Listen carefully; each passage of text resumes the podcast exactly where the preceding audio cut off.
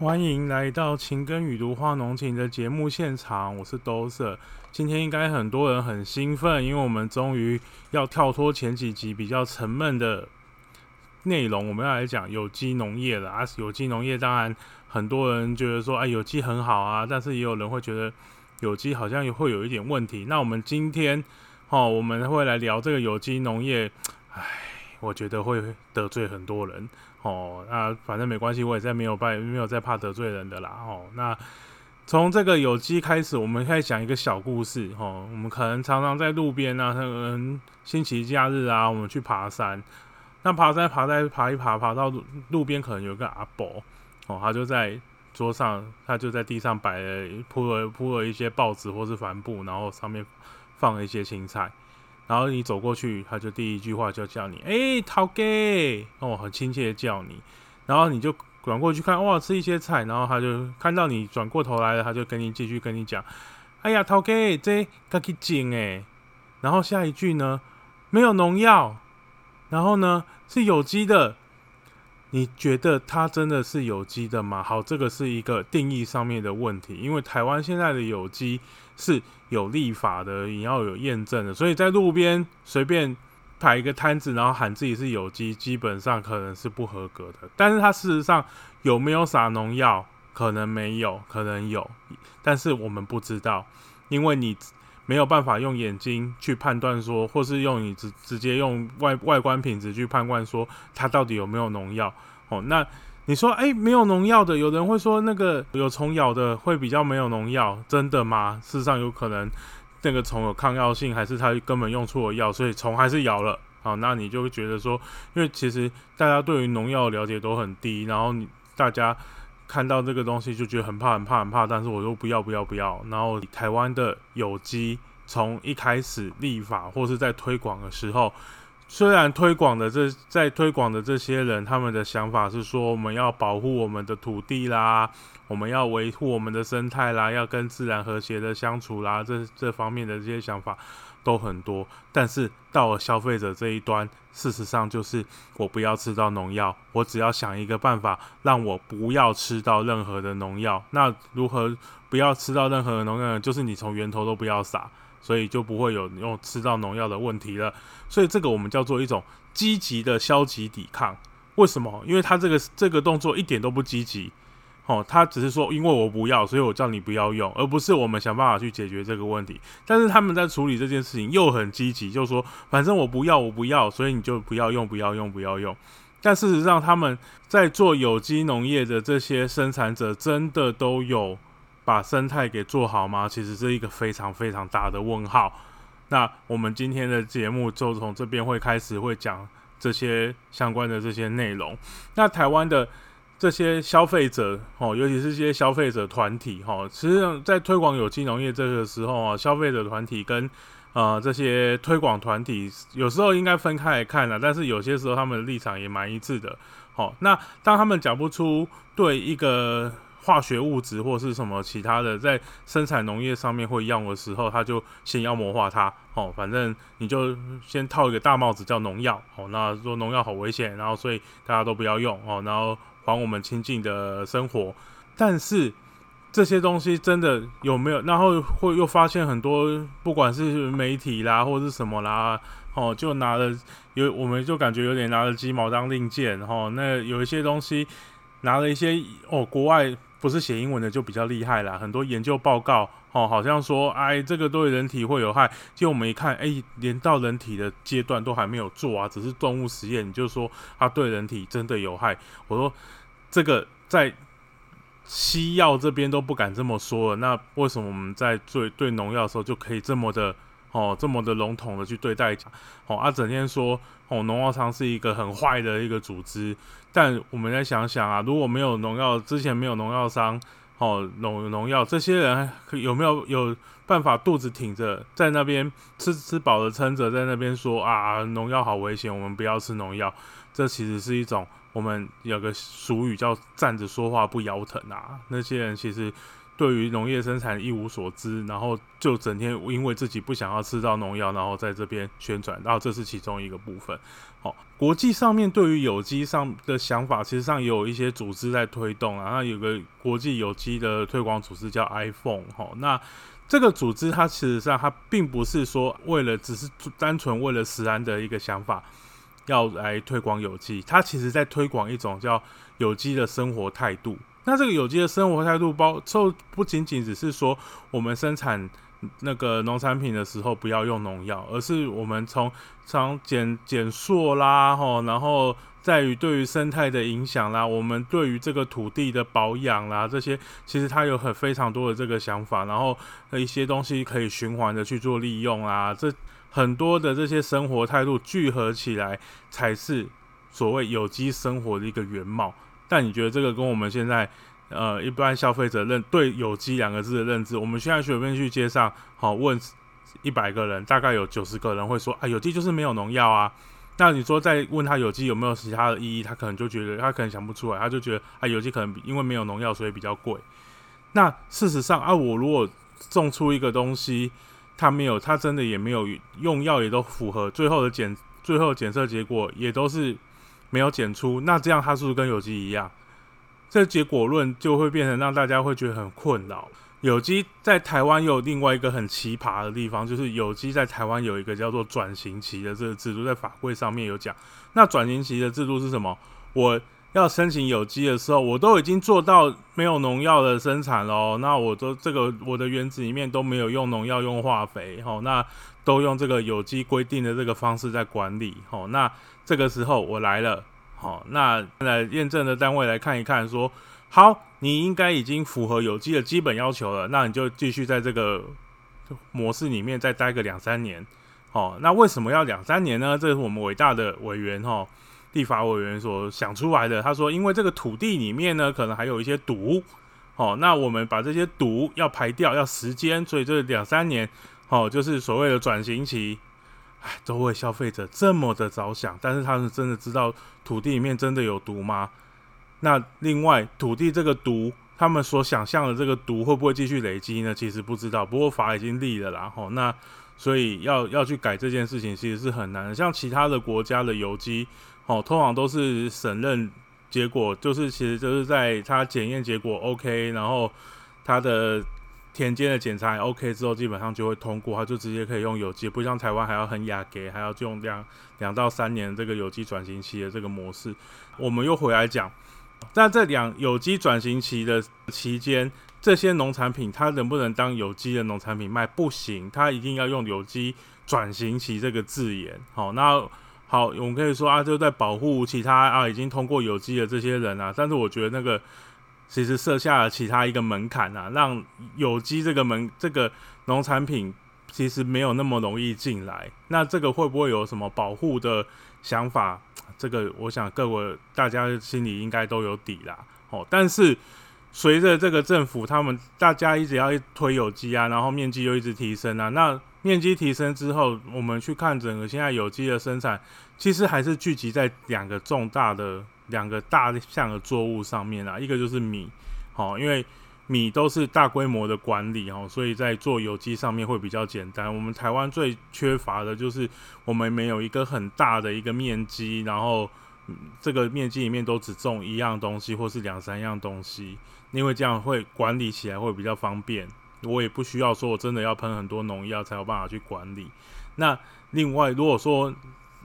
其他的田里面也有很多别人隔邻近的田，它不是做有机，然后它有很多种其他东西，那我们就很常常会有林田污染的问题。那你又要做我们的地就在小了，然后你又要做很多的隔离带啊，然后什么绿篱啊，但怎么说，很多时候哦，这个林田污染有没有办法维持，其实是你跟。你的邻居有没有蹲进木林？不然他喷药的时候，其实手举高一点，那个药喷药杆手举高一点，然后风一吹，你的田就中标了。这个事实上这很难很难去避免这件事情。那当然也有人就是因为这样说啊，我们要推动有机专区啦，吼，或者有机专区，我当然很赞成啦，吼。那这但是这个土地的利用啊，或或是这个相相关的这些呃，因为很多时候你一个没有污染的土地。事实上它的其他的基础建设可能不太够。什么叫基础建设不太够？它可能没有路可以到，它可能没有水电，哈啊有水农现在农地有水电真的不多哈。那通通常没有水哈，至少也要有电哈，因为有电才有办法去用其他的一些设设备啦或者是什么会比较简单。你因为我们如果说你在土田里面，然后你就算用有机耕作，然后你又用很多的那些哦那个烧油的啊这些机具下去啊，事实上没有那么感觉没有那么环保哦。那这个转型期的农产品它不能做。它不能讲自己是农有机的农产品，所以它在价格上面它会比别的有机的农产品它会低一点。哦，那第一点，在这个那有一个很吊诡的一个事情，就在说哈，我们说哦名词上面来讲啊，这些人叫有机转型期，哦，好像他是这个时候才开始学着做有机。但是其实不是，他在请验证机构看完他的时候，他已经是用有机的方式在耕作，只是他因为法规给他框了一个一年到两年这个时间。好，那现在有又要用一个叫做什么呃友善环境的这个耕作的方式哈，来减低这样的一个，但是其实一样啊，就是因为我在。已经开始做，全部都开始改从惯型改做有机的时候，我就已经减少我的农药肥。但是在减少农药肥料这个使用的时候，你的产量会不会受到影响？你的呃品质会不会受到影响？其实都会受到影响。那如果受到影响的时候，这个时候你又没有办法卖到比较高的价钱，那其实农民的口袋就会直接受到冲击。所以我说，其实很多做有机的人，其实他口袋都很深。哦，如果他没有那么深的口袋，他其实没有办法忍受那么大的那个经济的这个冲击。那我们一直鼓励人家去做有机，但是我们其实没有用太多的这个经济的资源。他你就说啊，我你有机通过之后，哦，你的菜价啊，你的农产品的价格就可以用比较高的钱，我就跟你买啊。但他那个在那之前呢，我们他还在学过程之中，你有没有去支持他？没有诶，其实。在现在市场上面是没有，大家都是很辛苦的，要要撑过那前面的那是两三年，甚至如果说它有一些作物，它可能要撑更久的时间，它才有办法达到有机的这个状状态。哦，那这个时时间点，这个学习的这个过程来讲，我们虽然说我们农政单位开了一些课程，哦，让大家去学习，但事实上在整个经济的支持上面根本不够，消费者也不知道它是有机，已经是没有。农药的耕作，那你说现在在法规上面又说你要说什么哦？因为要做生意就会很多，因为不能用有机的两个字嘛，所以就会很多擦边球就出现啦。哦，是我我是无农药的栽培啦，哦，我是哦天然的天然栽培啦，哦，然后这些东西说什么生机蔬果啦，这些擦边球都会跑出来哈。那这些擦边球跑出来，其实对市场上又更混乱了，因为。真正有验证过的人，他他有标章可以保护，啊没有的我们啊，但是消费者知不知道标章是什么东西？标消费者其实不太知道。那标章这个事情，我们可能之后再一提来讲啊，为什么要有标章？哈，那这个是现在之前现在有机的这个市场又跟前几年又也已经有非常非常大的不同了。光呃蔬菜的这个部分啊，其实在以前的话，通常他们在零零售的价格都大概可以喊到一公斤一百块，哦，哎，就是一斤大概六十块这样的一个价格。但是现在因为哦，有的人产量就变多，因为他出来他就只专做短期蔬菜，他长期的蔬菜他不敢做，因为做下去可能就血本无归，因为你的有的有些病害，到到后期它是会压抑不住的，用在台湾用有机的方式会压抑不住，吼，然后所以他就只能。哦，把时间就生产比较短期的作物，那所以大家都生产短期的作物，那那个量多，价格一定崩的啊。所以现在一公斤，哦，前几天前几年哦可能七十块，现在可能一公斤六十块，所以一斤只剩下三十六块，跟一般的。农产品的价格其实就差距就变得很低了哦。那我如果价格这么低，那我为什么还要用这样价格没有差很多？为什么还要用这样的一个这么辛苦的方式去耕作？有一些人当然是他是有一个信念在啊，有一些人当然是说这个是有另外的人会买一个市场。当然，把收购价提高是消费者的一个责任。消费者要知道说这个东西啊，你既然要买，大家都当然是希望买到便宜的东西啊。好，那讲到这个有有机怎么种，好，又有很多的流派。什么叫流派？有一些人他就是推崇说啊，我既然是有机，我就什么资材通通都不要下，好，就全部都是自然的循环。啊，有一些说啊，用呃微生物啊，然后去促进它的这个整个农农产里面，因为其实在农业生产里面啊，其实就是很多的能量。你如果把它讲悬一点，就是很多能量这样转来转去，转来转去，然后，然后其实也是，然后太阳光照下来变成其变成我们被光合作用固定起来之后，然后再形成其他的能量这样再转，那最后被我们吃下去。哦，那这些流派很多，其实每一个其实大家都很正确，但是就是说，我们有看到一个很奇妙的点，就是有一些流派，它事实上它就整天都在外面宣传。哦，整天都在办演讲，然后吸引大家来听，然后这些老师，哎，奇怪，好像他平常不用不太需要种田，哦，那就就有靠演讲就可以活了，哦啊，有一些他就很辛苦的苦哈哈，大家这样继续种，哦，这些东西农农民有没有办法从这些流派里面真的学到种田的这个，能够在有机这块这个生产过程之中，它可以获利？事实上。不一定每个人都有办法。那没有没有办法的时候，我们又一直鼓吹，请大家来种，请大家来种。事实上，你只鼓吹这一个制度，但是不不让他去大家去学习一个正确的方式，或是甚至有些种植的方式，它是需要去量身定做的。因为每一块田它的状况是不一样。你这个方法在 A 田哦适用可以可以用，在 B 田可能就不能用。哦，那。台湾又有一个问题，在其实你说像其他国外，像美国、加拿大，它为什么他们的有机的面积实际上也蛮大的？为什么它可以这样子做？哦，当然我们先撇开说，美国的有机可以用一些呃允许的一些类似农药的这个物质，哈，那美国跟加拿大有一个特点，哦，它或是我们说南半球啊，什么纽澳啊，他们有个。他们通常他们的冬天会有一个下雪的时间，他们会有会有一段时间是下雪的。那这段时间下雪的时候，在土壤里面，不管在土壤里面的病虫害啦，哦，虽然那时候不能耕作哦，不像台湾哦，一年四季如春都可以耕作，现在是一年四季如夏。哦，那这些耕作的过程当中，哦，因为它有一个冰封期，或是一个，或是真的就是呃，温度会降到很低。那这个过程之中，土壤里面或或是环境的病虫害就会有一个天然，等于它那段时间就天然的杀菌杀虫了就没了。那你隔年起来，那个潜潜藏的这些病虫害要在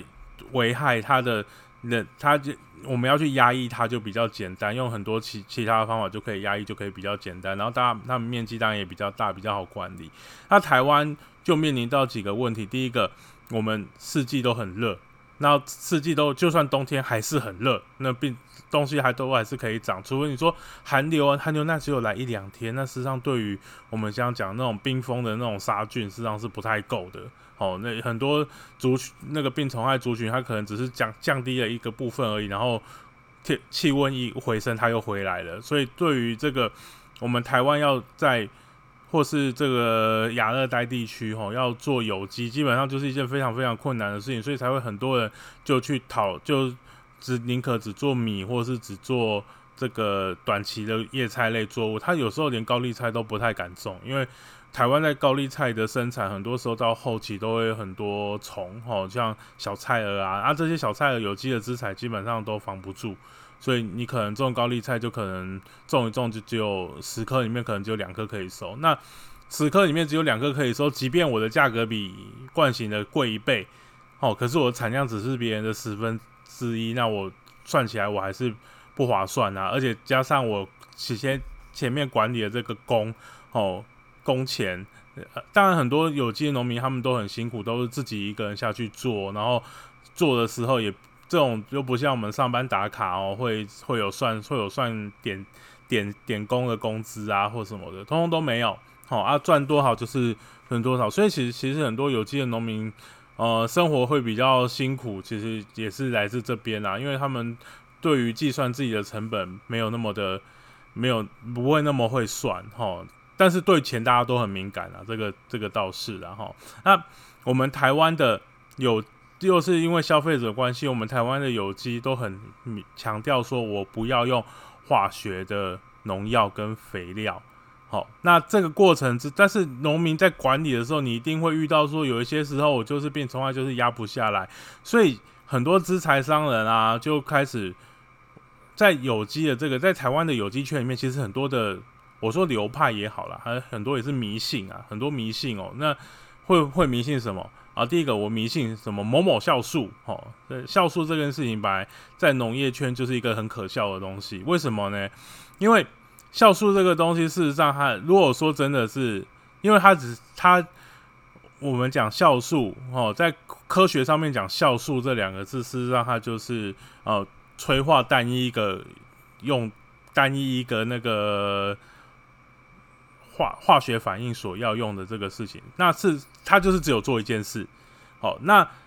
这些人广告。酵素的时候，他会都会把酵素讲的他无所不能，他什么东西都做得到。他实上在跟酵素本身的定义其实是背道而驰。那我们想一想看一看，其实它跟微生物是混，有时候是混在一起的啊。那其实它就是卖一个微生物的发酵液。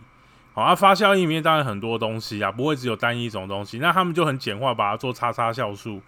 啊，真的酵素这种东西真的有没有用？其实大家都很怀疑啦。好啊，有用也会他会觉得有用。好啊。没有用的，哦，啊，面子扯不下去，他也会跟你硬跟你说有用，哦啊，但是你他真的会不会继续用，其实不知道啊。有时候就是因为面子问题。那第二个就是微生物的迷信哦，台湾人的台湾的有机的农民非常非常喜欢用微生物，但是这个微生物到底怎么养啊？当然他都会教很多那个怎么养法啦，吼，跟某某。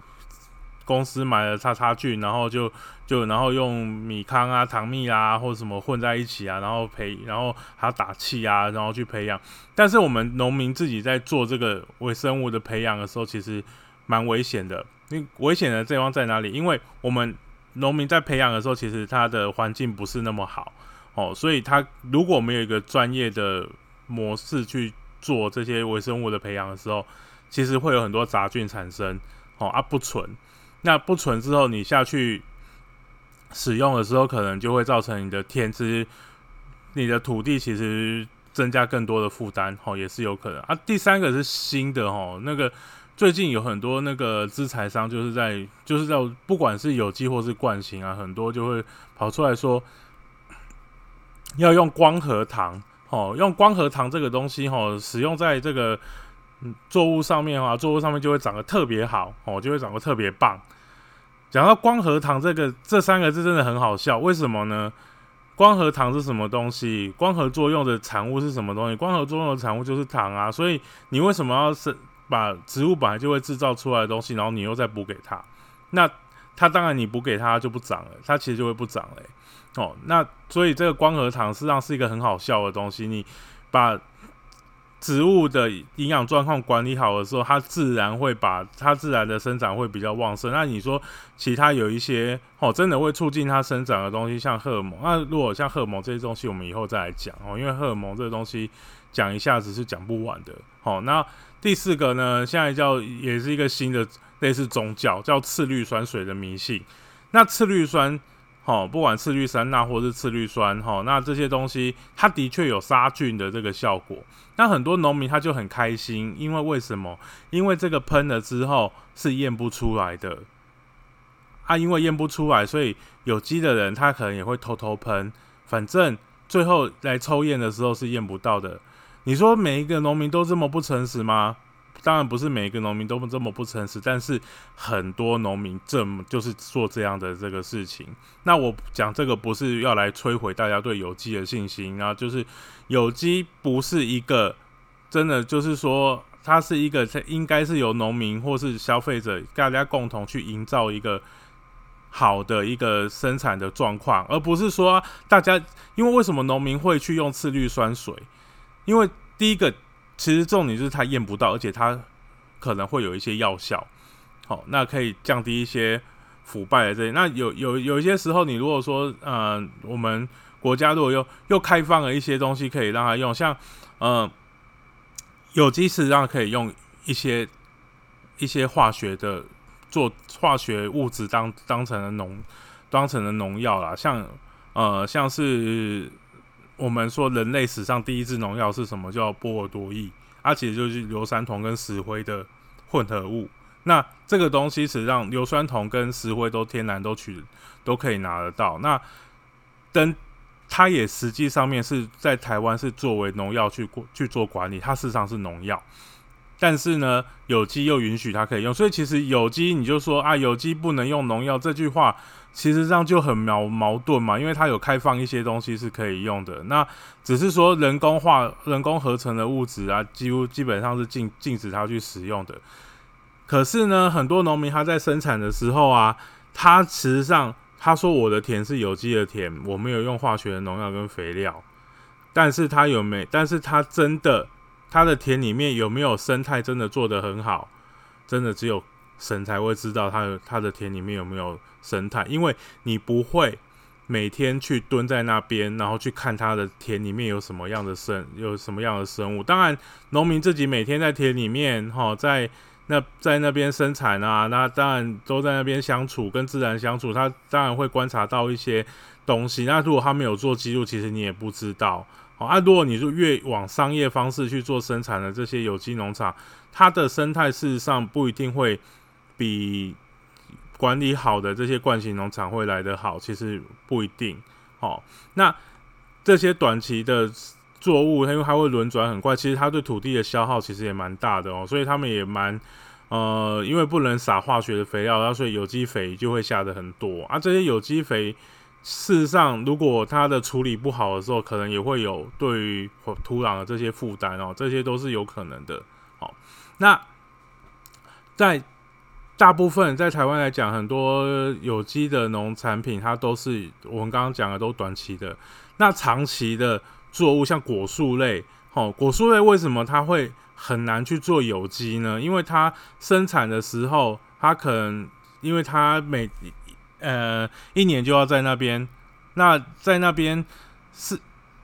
因为我们没有像那个外外像那个国外他们会有这个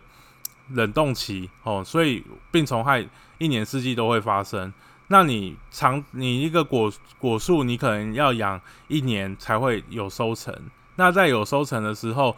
你可能又因为你的病虫害管理不好，所以它就整个就没有了。那所以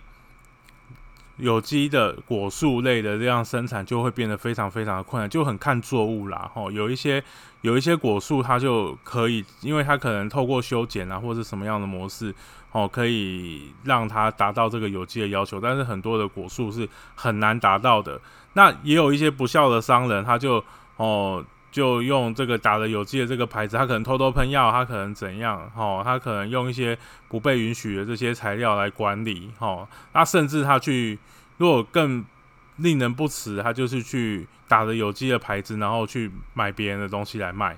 好啊，看起来货漂漂亮亮，大家就会购买，但是。这实际上是这种欺骗的行为啦，我们也很不在，很不不赞同这样的一个行为哦，因为都用有机两个字，然后好像自己都做得到，但是事实上。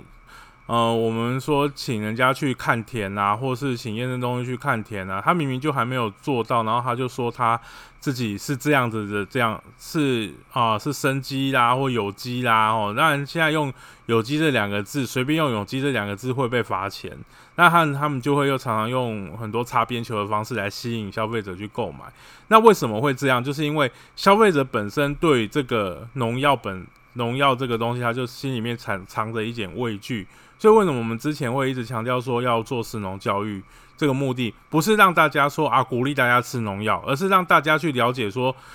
农作物在生产的时候它有固定的这个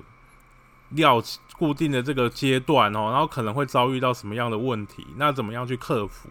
那把这个东西跟消费者一五一十的讲之后，消费者也比较能够接受，说到底要透过怎么样好的管理，不一定是农药哦，也许是其他的这个模式。那这些让消费者知道之后，才会有比较好的这个两呃农跟消费者之间，农农跟消费者之间的关系。但中间还有一个通路了哦。那这三方的这个关系平衡之后。才会让整个农业的发展才会更好。那现在之前我们会看到一个新闻，就是说，哎，台湾哦跟好几个国家哦签订的这个有机同等性的这个相互承认，哦，那这好，然后大家新闻就做的很大，这边讲这边就很政治不正确了哦，说这个。这些东西哈签了这些等同性之后，台湾的农产有机农产品就可以销到国外去了。的确，这个又跟我们第一集所讲的是一样的，它没有错，但是对一半。那另外一半是什么东西？你可以卖东西出去，当然你也可以买东西进来。那你认为台湾的现在的？有机的农产品，有机的市场是消费国外的东西比较多，还是我们卖出去的比较多？通常都是卖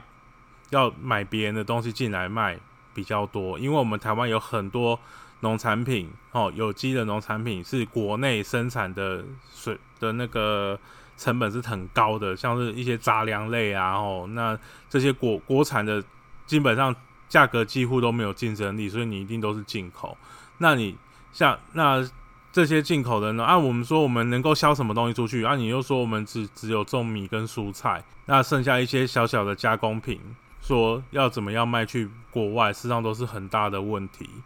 所以在官员讲说啊，我们有签同等性，我们有很多东西可以卖去国外的时候，实际上他隐藏的说，我们有更多的农产品可以从国外进来。好，那。